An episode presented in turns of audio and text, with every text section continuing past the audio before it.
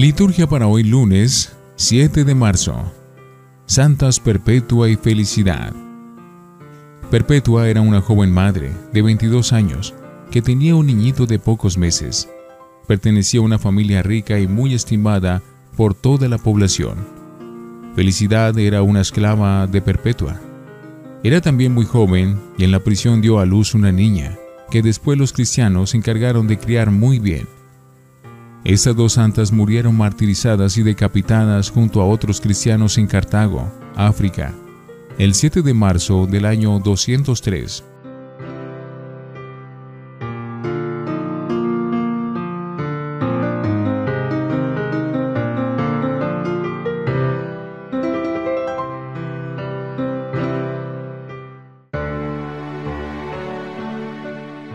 Antífona Como están los ojos de los esclavos fijos en las manos de sus señores, así están nuestros ojos en el Señor, Dios nuestro, esperando su misericordia. Ten piedad de nosotros, Señor, ten piedad. Oremos. Conviértenos a ti, Dios Salvador nuestro, e instruye nuestras mentes con los preceptos celestiales para que nos aprovechen las prácticas cuaresmales por nuestro Señor Jesucristo, tu Hijo. Primera lectura del libro de Levítico, capítulo 19, versículos 1, 2 y 11 al 18. El Señor habló a Moisés y le dijo, Habla a toda la comunidad de los israelitas y diles, serán santos, porque yo el Señor su Dios soy santo. No robarán ni defraudarán ni engañarán a ninguno de su pueblo. No jurarán en falso por mi nombre, profanando el nombre de su Dios. Yo soy el Señor. No explotarás a tu prójimo, ni te apropiarás de sus bienes. No te quedarás con el jornal del obrero hasta el día siguiente. No maldecirás al sordo ni pondrás tropiezos al ciego. Respetarás a tu Dios. Yo soy el Señor no darás sentencias injustas. No serás parcial ni por favorecer al pobre ni por honrar al rico. Juzgarás con justicia a tus conciudadanos. No andarás llevando chismes, ni causarás con una declaración falsa la muerte de tu prójimo. Yo soy el Señor. No odiarás en tu corazón a tu hermano. Reprende sin vacilación a tu compatriota, y así no serás responsable de un pecado. No te vengarás y no guardarás rencor a los hijos de tu pueblo, sino que amarás a tu prójimo como a ti mismo. Yo soy el Señor. Palabra de Dios. Te alabamos, Señor. Salmo 18. Tus palabras, Señor, son espíritu y vida. La ley del Señor es perfecta y es descanso del alma. El precepto del Señor es fiel e instruye al ignorante. Tus palabras, Señor, son espíritu y vida. Los mandatos del Señor son rectos y alegres de corazón. La norma del Señor es límpida y da luz a los ojos.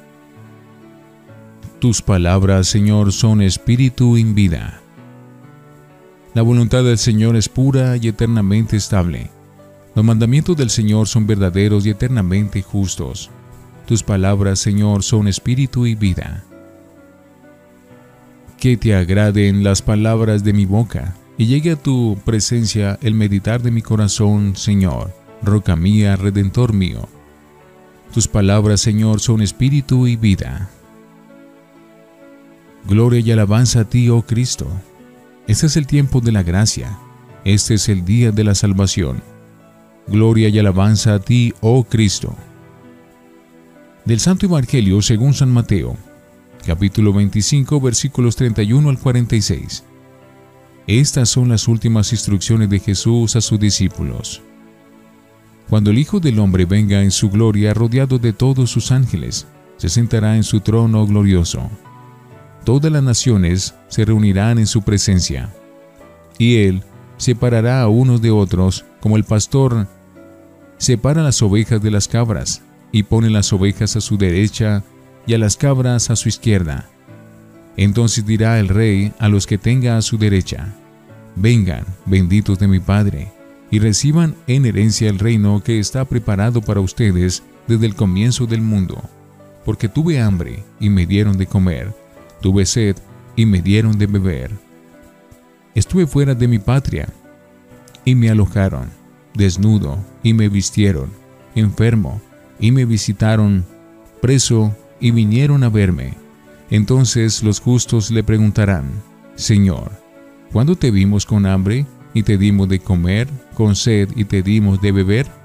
¿Cuándo te vimos fuera de tu patria y te alojamos, desnudo y te vestimos? ¿Cuándo te vimos enfermo o preso y fuimos a verte? Y el rey les responderá, yo les aseguro que cada vez que lo hicieron con el más pequeño de mis hermanos, lo hicieron conmigo.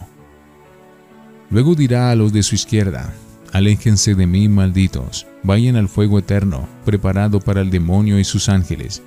Porque tuve hambre y no me dieron de comer, tuve sed y no me dieron de beber, estuve fuera de mi patria y no me alojaron, desnudo y no me vistieron, enfermo y preso y no me visitaron.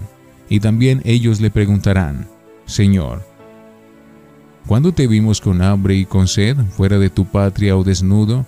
o enfermo o preso, y no te servimos? Y él les responderá, yo les aseguro que cada vez que dejaron de hacerlo con el más pequeño, dejaron de hacerlo conmigo. Y estos irán al castigo eterno y los justos a la vida eterna. Palabra del Señor. Gloria a ti, Señor Jesús. Oremos. Que te agrade, Señor, la ofrenda de nuestra filial entrega, para que santifique con tu gracia nuestra vida y nos obtenga tu bondadosa indulgencia. Por Jesucristo nuestro Señor. Antífona. Dice el Señor, les aseguro que cada vez que lo hicieron ustedes con uno de estos mis humildes hermanos, conmigo lo hicieron. Vengan, pues, benditos de mi Padre reciban en herencia el reino preparado para ustedes desde la creación del mundo. Oración después de la comunión. Te rogamos, Señor, que por la recepción de tu sacramento experimentemos ayuda para el alma y para el cuerpo, para que, salvados en la integridad de nuestro ser, podamos gloriarnos con la plenitud de los auxilios celestiales. Por Jesucristo nuestro Señor. Ilumina, Señor, el corazón de tu pueblo con la luz de tu gloria, para que pueda ver lo que debe practicar y tenga la fuerza para hacer lo que es recto. Por Jesucristo nuestro Señor. Lección Divina Señor Dios nuestro, qué lejos nos vemos de tu santidad.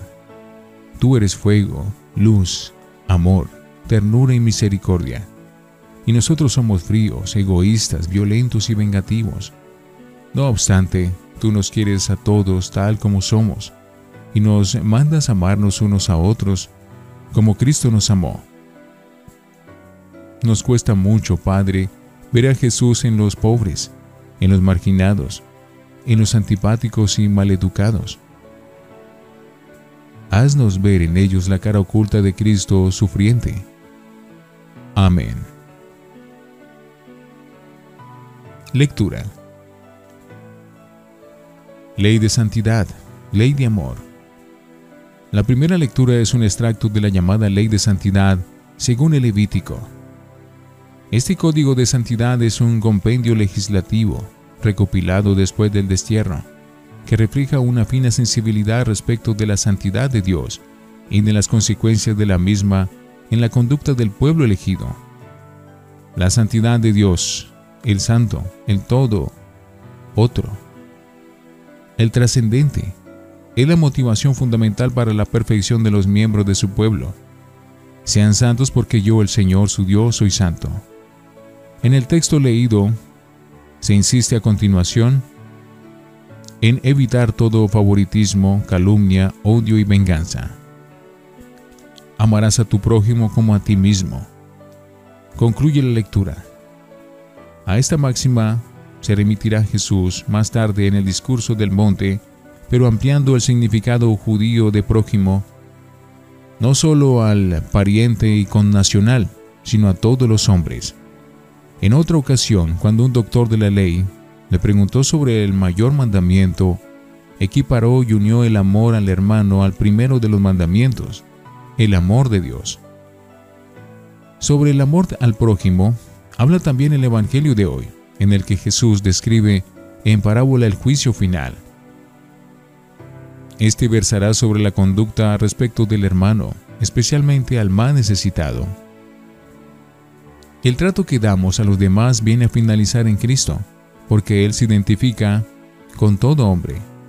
Si en el discurso del monte la motivación del amor universal, incluso el enemigo que nos propone Jesús estriba, como en el Levítico, en la santidad y perfección de Dios Padre. Aquí es la identificación de Jesús con el prójimo, especialmente con el más pobre y desamparado. En el texto evangélico de hoy queda patente el juicio divino de salvación no solo para los judíos, como explicaban los rabinos, sino para todo hombre y mujer de buena voluntad, para todos los pueblos y naciones. Lo que salva o condena a unos y otros es el amor o el desamor.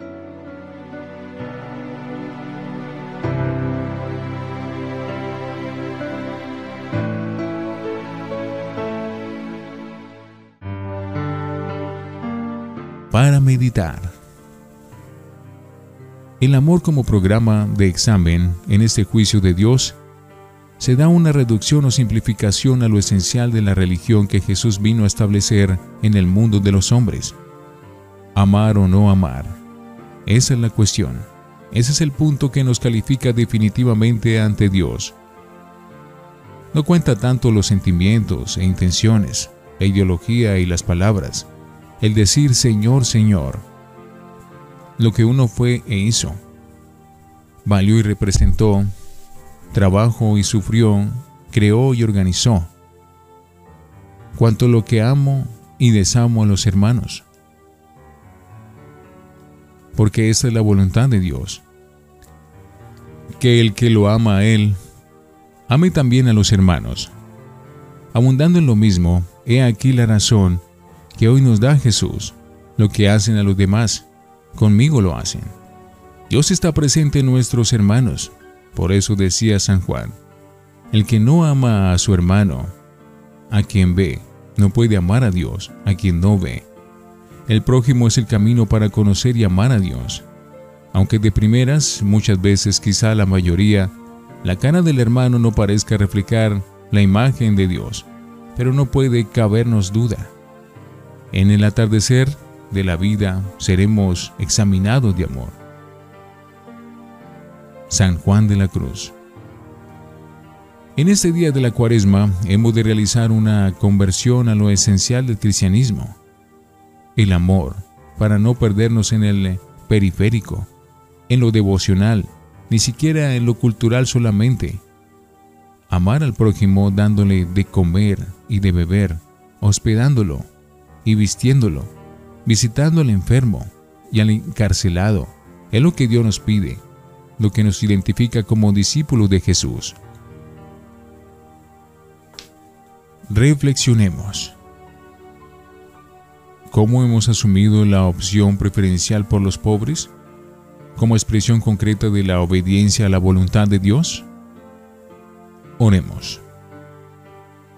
Enciende nuestros corazones con el fuego de tu palabra y danos tu espíritu de amor que nos transforme por completo, para que, amando a todos, merezcamos aprobar tu examen final.